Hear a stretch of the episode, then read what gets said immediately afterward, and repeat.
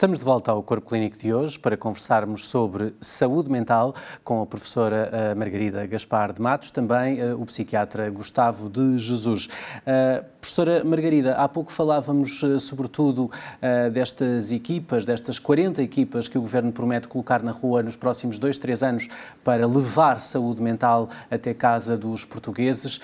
20 destas equipas vão estar especificamente dedicadas aos mais jovens. Esta é uma boa notícia. Uhum. Claro que é uma boa notícia. Eu não lhe consigo uh, responder se, se, resulta, se chega, se não chega, não é? Portanto, porque não é, quanto mais melhor. Há uma altura qualquer em que demasiada gente só cria entropia, não é? Mas é uma boa ideia e é sinal de que realmente as pessoas estão com essa preocupação. Agora, uh, eu precisava de saber como é que é a distribuição dessas equipas pelo país, não é? A composição dessas equipas, a, a, orga, a, orgânica, a dinâmica de funcionamento das equipas, porque uma coisa que, enfim, eu que já tenho muitos anos de administração pública, não é? E que fico sempre muito aflita com isso, é a gestão do desperdício. E, portanto, quando eu falava há bocadinho dos 80%, 15%, 5%, e, e, e aproveito para dizer que estou completamente de acordo com o Dr. Gustavo, não se pode escurar as pessoas que têm patologia psiquiátrica, não pode ser, isso era, isso era um disparate, eu só estou a dizer que também existem as outras. Agora, nós investimos nestas pessoas, e muito bem, pomos as pessoas no terreno, e depois se lhes damos uma carga burocrática a cumprir, que, que lhe ocupa, digamos, 90% do seu tempo, fica 10% para a população e 90% para os papéis não vale a pena. E, portanto, a gestão do desperdício, eu penso que era um ganho imenso que nós podíamos tirar desta pandemia, ou, ou menos isso, está a ver? Porque é uma coisa que inferniza a vida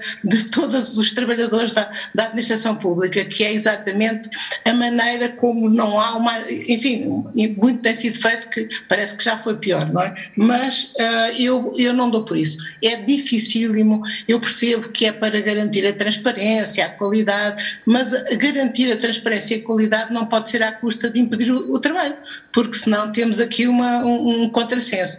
E eu penso que a gestão do desperdício e a agilização dos processos administrativos à volta de, de tudo isto, que era, era, era, um, enfim, era uma dádiva, era uma dádiva da, da, da Covid. E repare que foi muito interessante, no primeiro confinamento, eh, quando finalmente fomos todos apanhados eh, com, desprevenidos, até, até parecia que não, é, que não éramos um país com uma máquina administrativa pesadíssima os professores saíram à rua, foram à casa dos alunos levar testes, eh, foram à casa dos alunos levar comida. Eh, de repente parecia que não éramos um país onde era preciso fazer um requerimento e estar três meses à espera para qualquer coisa. Eh, e isto tem nós temos que aproveitar as boas coisas que nos trouxe esta pandemia, que é, é possível fazer as coisas sem a papelada toda, sem nós termos o rácio, 90% de papéis, 10% de eficácia. Isto tem que mudar. E sabe coisa que nós temos que aprender com esta pandemia é, é gerir o desperdício, porque não, o dinheiro na bazuca não vem todos os anos, não é? E se não é bem gerida, é desperdiçado. Pronto, e portanto, em resposta à sua pergunta, é fantástica a ideia das, das equipas no terreno, uh, equipas para, uh, jovem, para mais jovens. Agora, quem é que vai articular o trabalho dessas equipas? Quem, porque tem que haver uma descentralização e, por outro lado, uma centralização. Tem que haver, um, enfim, uma gestão central destas equipas e depois uma descentralização do trabalho das equipas no terreno. As equipas não é para ficar todas em Lisboa, não é para ficar todas à beira-mar, portanto, nós temos que gerir isso. Uh, e, e penso que isto é um grande desafio que, que o governo tem, não é? Que é conseguir gerir o desperdício. Uh, Gustavo, uh, eu, eu, sei que provavelmente quer responder Queria, claro, eu queria mas eu gostava também de introduzir aqui, porque já falámos dos jovens e abordámos esta questão do abandono escolar e gostava de ouvir sobre isso, uh, desconhecendo eu se esse fenómeno também se repercutiu em Portugal uhum. da mesma dimensão que o estudo que falávamos no início do programa acentua, mas este, esta questão do abandono escolar pode e deve ser revertido caso tenha expressão em Portugal. Sim, quer dizer, eu, eu, eu depois vou voltar ao que disse a professora Margarida, mas para responder diretamente à sua pergunta, queria para já dizer que eu sou psiquiatra de adultos, portanto eu trabalho com pessoas a partir da adolescência e uh, uh, depois em direção à idade adulta. E portanto eu talvez não seja a pessoa mais indicada, talvez mais indicada seja mesmo a professora Margarida para responder a isso, mas, mas é óbvio que o senso comum de qualquer pessoa nos diz que o abandono escolar é péssimo como indicador e como causa de desequilíbrios, de desequilíbrios socioeconómicos e depois de desequilíbrios de saúde, porque as coisas na verdade estão relacionadas entre si. Portanto, isso é certo que sim, eh, e alguns indicadores mostram que, que, que, isso está a acontecer. Portanto, é óbvio que, até porque, como disse também a professora Margarida, muito do apoio que ocorre, muito do apoio psicológico que ocorre ou que pode ocorrer, começa precisamente no ambiente escolar. Portanto, retirar as pessoas da escola vai-lhes vai privá-las de, de, de, algum apoio que possam ter do ponto de vista da sua saúde mental, já para não falar no contexto da pobreza, em que muitas vezes as pessoas na escola têm o acesso à sua única refeição do dia uh, nutricionalmente equilibrada ou acesso a meios que não têm no domicílio. Portanto, isso, isso é certo. Agora, queria só dizer esta questão dos recursos, porque no, no fundo tudo isto também vai uh, acabar na gestão dos recursos. Eu concordo 100% com a professora Margarida e aquilo que ela disse, na minha opinião, também se transporta para os recursos humanos, porque Estou completamente de acordo, porque criar equipas eh, e, e colocar lá múltiplos profissionais uh, e depois uh, não ter uma gestão adequada daquilo que, é, que são as atribuições de cada um desses profissionais é, é, problemático, porque aquilo que falava a professora Margarida, nomeadamente esta questão, para ser assim muito. para, para focarmos apenas da depressão, por exemplo, a depressão ligeira que é um tipo de depressão que, na maior parte das vezes, não chega aos cuidados de saúde psiquiátricos. Portanto, isto é um bocado um, um eu penso que é uma falácia achar que os, que os, cuidados de saúde psiquiátricos vão ser inundados por depressões ligeiras, porque isso não acontece. Essas pessoas ficam normalmente nos cuidados de saúde primários. Claro que essas pessoas precisam de acompanhamento psicológico e aí faz todo o sentido que haja dotação de muito mais psicólogos do que o Serviço Nacional de Saúde tem, nomeadamente nessas equipas comunitárias. Agora, isso depois não vai substituir o investimento nas equipas de saúde mental hospitalar e nas equipas de psiquiatria para os cuidados às pessoas com depressão moderada a grave ou com outras doenças mentais graves que não podem ter outro cuidado que não o psiquiátrico. Um, mas isto para dizer que estes recursos, de facto, parecem estar pouco pensados a forma como estão a ser geridos, porque esta questão das urgências, para, não, para voltar... Deveria existir um maior equilíbrio. Não só um equilíbrio, mas talvez uma maior... Uma, uma maior é, é, é isso que eu, eu, concordo, a palavra equilíbrio é certa, porque se focamos toda, toda a nossa atenção na ideia de que vamos comuni, eh, tornar comunitário o atendimento uh, para, para as doenças mentais, eu acho que isso não vai ser uh, uma medida vencedora, porque vai descurar montes de outras coisas que estão a funcionar menos bem.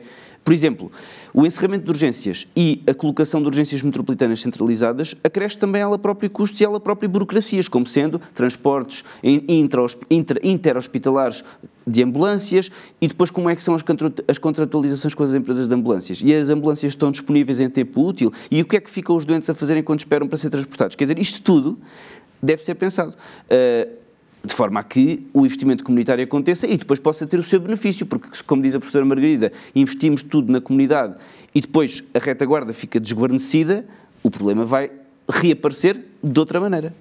Professora Margarida, queria aproveitar, eu sei que o seu tempo está cronometrado, provavelmente não vai conseguir ficar connosco até ao final do programa, mas gostava de ouvir, porque é uma queixa já antiga uh, de muitos outros psicólogos que uh, há mais de três anos esperam uh, por uma incorporação no, SNS, cerca de 40 psicólogos.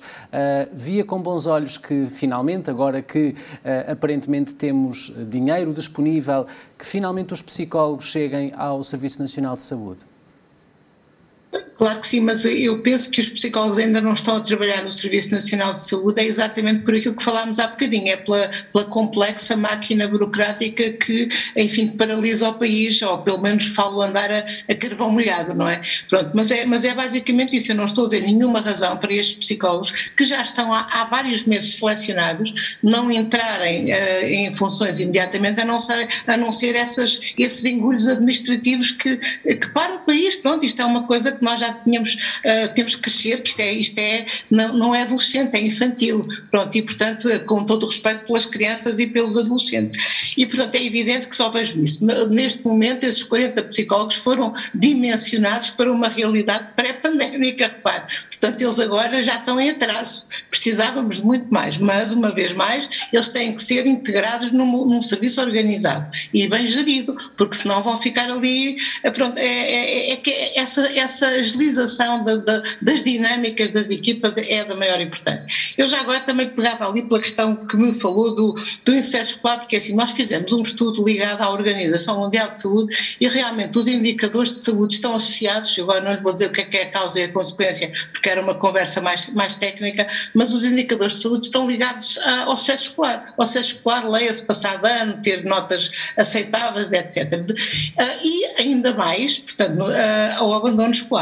E, e é de tal maneira que uma criança que fique na escola, mesmo que seja o chamado mau aluno, tem, tem em geral melhores indicadores de saúde do que se abandona e, portanto, aqueles professores que dizem ah, o miúdo não está aqui a fazer nada, não aprende nada, enfim, consolem-se que pelo menos serve para lhe melhorar a, a, a, saúde.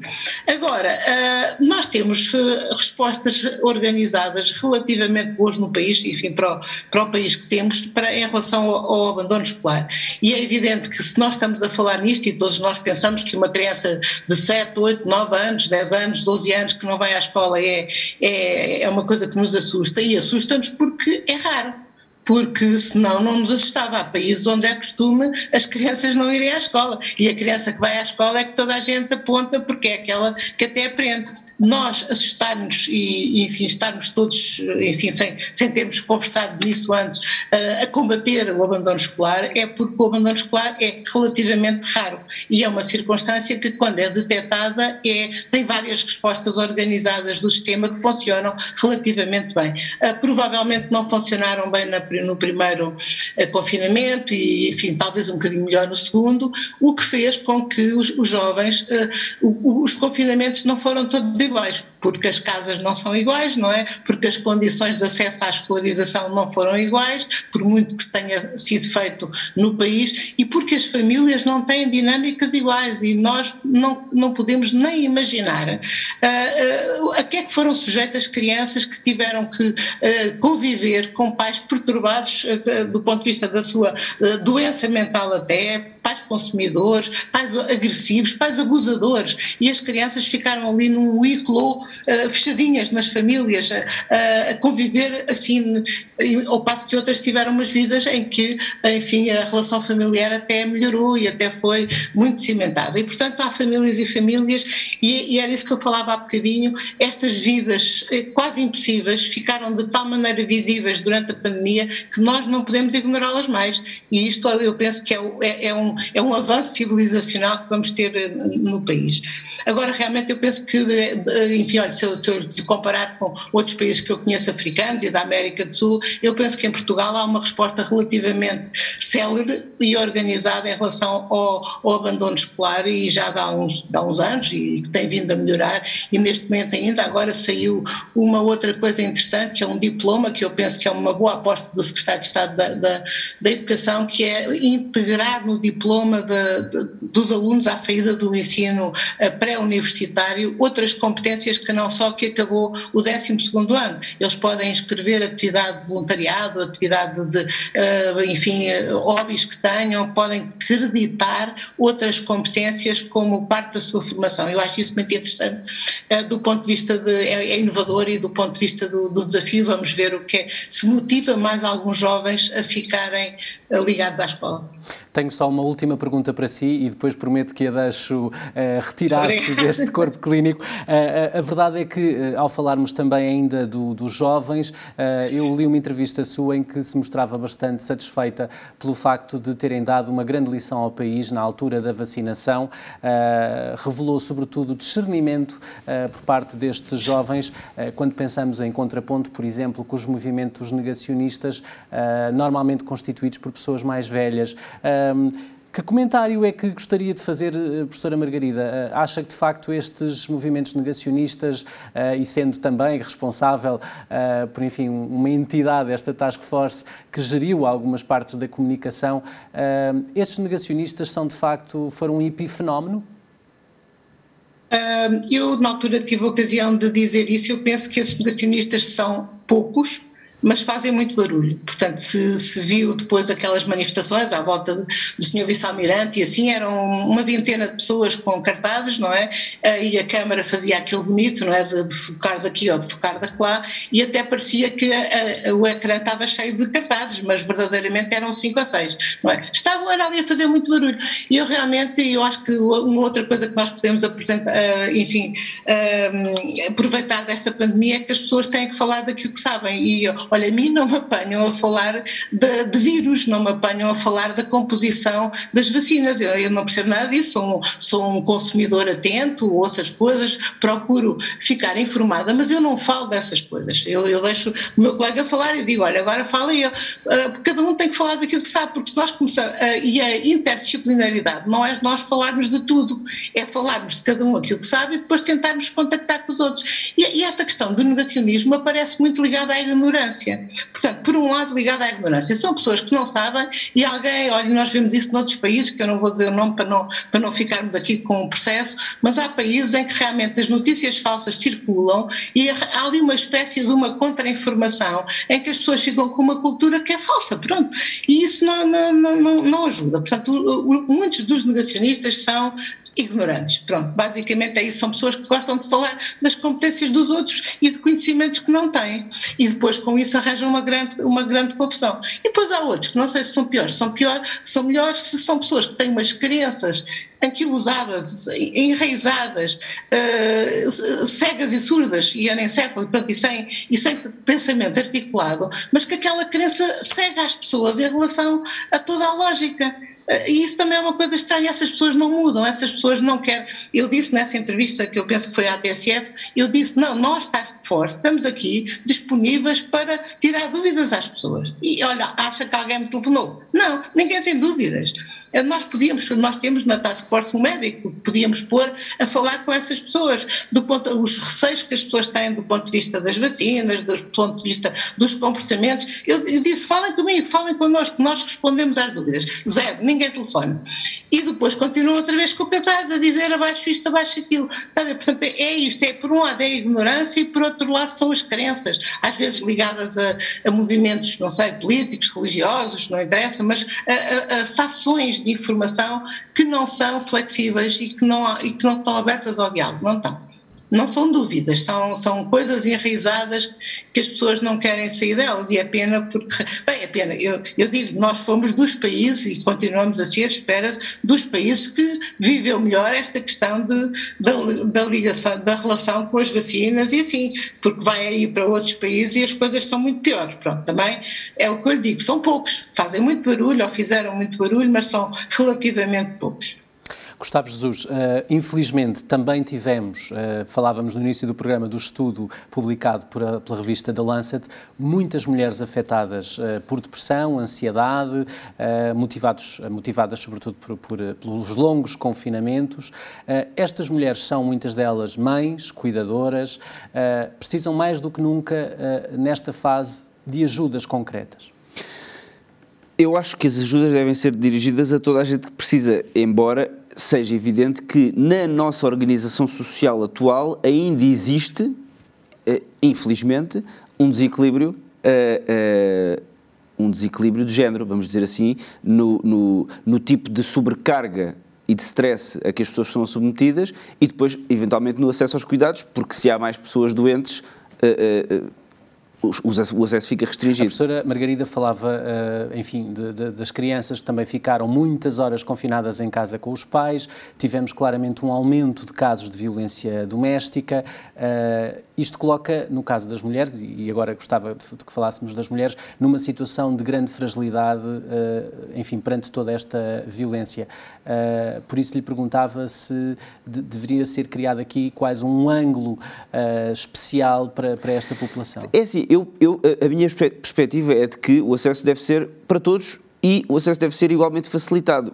Claro que a sua pergunta pressupõe que a organização social e os conceitos sociais eles próprios discriminem a mulher, não é? Portanto, estamos a partir desse pressuposto. Eu gostaria era que, que, que isso não fosse real, ou seja, que de facto o acesso aos cuidados fosse igual e que eventualmente a vivência de stress fosse mais equilibrada, não é? Agora, as medidas que farão com que as mulheres, em particular, tenham menos vivência de stress, não são medidas médicas, na realidade, são medidas sociais. Ou seja, eh, porque no acesso, uma vez acedendo aos cuidados médicos e aos cuidados psicológicos, eh, eh, toda a gente pode ter acesso a esses cuidados e usufruir deles e, portanto, tratar, nomeadamente, as suas doenças mentais. Agora, antes disso, a priori, temos a vivência de stress a que as mulheres são submetidas pela organização social em que vivemos e que vai depender de reorganizações sociais mais do que medidas, por exemplo, de saúde ou do Serviço Nacional de Saúde. Agora, já agora, faço sempre aqui uma pequena nota na biologia, é interessante que nós, muito antes da pandemia, já sabíamos que as taxas de depressão no sexo feminino eram superiores, portanto, isso já é conhecido antes. É claro que também é verdade que a depressão no sexo masculino se pode manifestar de formas diferentes e, e há uh, sintomatologia diferente, uh, menos uh, labilidade emocional e, por exemplo, mais consumos, como falou a professora Margarida, mas a verdade é que existe uma taxa maior de depressão uh, na mulher. E isso tem a ver também com fatores biológicos, tem a ver com fatores relacionados com o próprio cérebro, com as variações hormonais, com a sensibilidade à tal inflamação e, portanto, isso também tem que ser considerado do ponto de vista médico, nesse sentido. Ou seja, no fundo, para responder e concluir a, a resposta à sua pergunta, os cuidados uh, relativos à saúde mental da mulher devem incluir medidas a priori, ou seja, medidas de combate às desigualdades sociais e à sobrecarga que a mulher tem ainda na organização social atual, nomeadamente no que se refere ao trabalho e à acumulação do trabalho com o cuidado da casa e dos filhos, que infelizmente ainda é desequilibrada do ponto de vista do papel do género, mas por outro lado também saber que existem algumas diferenças biológicas que fazem com que as taxas de depressão sejam diferentes e estar atento a isso também na organização dos cuidados de prestação de cuidados de saúde. Professora Margarida, regresso uh, a si uh, para mesmo terminar. Uh, mencionou há pouco os profissionais de saúde que estiveram realmente na linha da frente e mesmo os que não estiveram na linha da frente, todos eles acusam de facto um extremo cansaço, um burnout, efetivamente. esta classe também merece, à semelhança das mulheres, aqui uma atenção muito especial? Bem, eu, eu, uma vez mais digo que, que, concordo com o doutor Gustavo, que é assim, não estes não aqueles, tem que haver atendimento para toda a gente que precisa e isso também implica um, um serviço de rastreio uh, e de sinalização das pessoas que estão a precisar de cuidados de saúde mental, porque senão nós podemos pressupor, e a teoria e a epidemiologia diz-nos isso, que serão as mulheres com filhos por questões sociais e serão os profissionais de saúde por, já, já vamos falar nisso, mas imagino que não, que isso não acontece, nós estamos a, a organizar-nos com dados epidemiológicos, falhamos redondamente redondamente e estamos a desperdiçar, estamos a fazer serviços para pessoas que não precisam e deixar os outros a descoberto. Portanto, ah, não podemos, podemos organizar, mas temos que ter ah, esta ideia de que vamos tentar ver onde é que estão os focos de problema para depois nos organizarmos para responder. Os profissionais de saúde preocupam muito por uma coisa, eles estiveram sujeitos a um stress imenso, um stress de responsabilidade, um stress de, de falta de confiança nas suas competências porque não se sabia, eles foram aprendendo, foram lendo diariamente diariamente e foram fazendo coisas que depois diziam, epá, mas não foi isto que eu fiz e fiz mal, mas não foi por mal, é porque não se sabia. Nós fomos todos ap aprendendo com isto. E isso foram muitos dias, muitos dias com muito cansaço, com muita responsabilidade, com muito convívio com a Covid, com a morte, com o sofrimento, com o afastamento das suas próprias famílias, às vezes por uma questão de proteção às suas famílias. Foram circunstâncias verdadeiramente dramáticas e isso é verdade que os tais processos inflamatórios que eu também, doutor Gustavo, não vou vou dizer mais nada sobre esse assunto, mas vou citá-lo a falar disso, não é? E, portanto, toda esta biologia desarranjada uh, uh, no convívio com stress crónico e, e, e acumulado e, e longo uh, só pode fazer mal, não é? Agora, isto vai parar. E eu agora também me preocupo com isto, porque isto é uma espécie de descompressão que é quase como quando nós estamos a fazer pesca submarina e vimos cá acima muito rápido, não é? Esta descompressão vai, vai precisar de um apoio para as pessoas terem, ressignificarem a sua vida porque senão o Maqueiro, que foi um herói durante seis meses, porque foi buscar pessoas e foi buscar botijas de oxigênio e, e sentiu-se um herói muito bem, e nós sentimos-lo como um herói e agradecemos, depois vai ser outra vez aquele senhor que chega lá da ambulância e ninguém, ninguém liga. Estão a ver? Portanto, nós temos que ressignificar estas pessoas que viveram para isto com parentes durante um ano e meio, para elas aprenderem a, a ir para a rotina, para a vidinha de, do dia a dia, porque vai ser difícil para eles. Cada Essa, vez que há assim estas questões de crise. Permita-me interrompê-la é, só é para. Difícil, estamos mesmo a ficar sem tempo e, e, ainda bem que conseguiu ficar ao longo do programa todo, mas gostava precisamente que terminássemos uh, com uma ideia final de como é que devemos, uh, e creio que a professora Margarida trabalhou muito este conceito, regressar à normalidade. Uhum. Uh, devagarinho e com otimismo, não é? Portanto, e sem, sem riscos excessivos, portanto, há, há questões, nomeadamente, da proteção contra o vírus, que nós temos que manter a distância nos, nos espaços interiores, o alejamento dos espaços interiores, a questão da, da, da máscara nos espaços interiores também, alguma etiqueta respiratória, autotestagem, autoisolamento, se nos sentirmos com sintomas, isto, uh, isto veio para ficar e eu acho que nós não custa custa, né? interiorizamos isto como forma da nossa cultura, sem grande obsessão, sem grande receio, mas com alguma firmeza.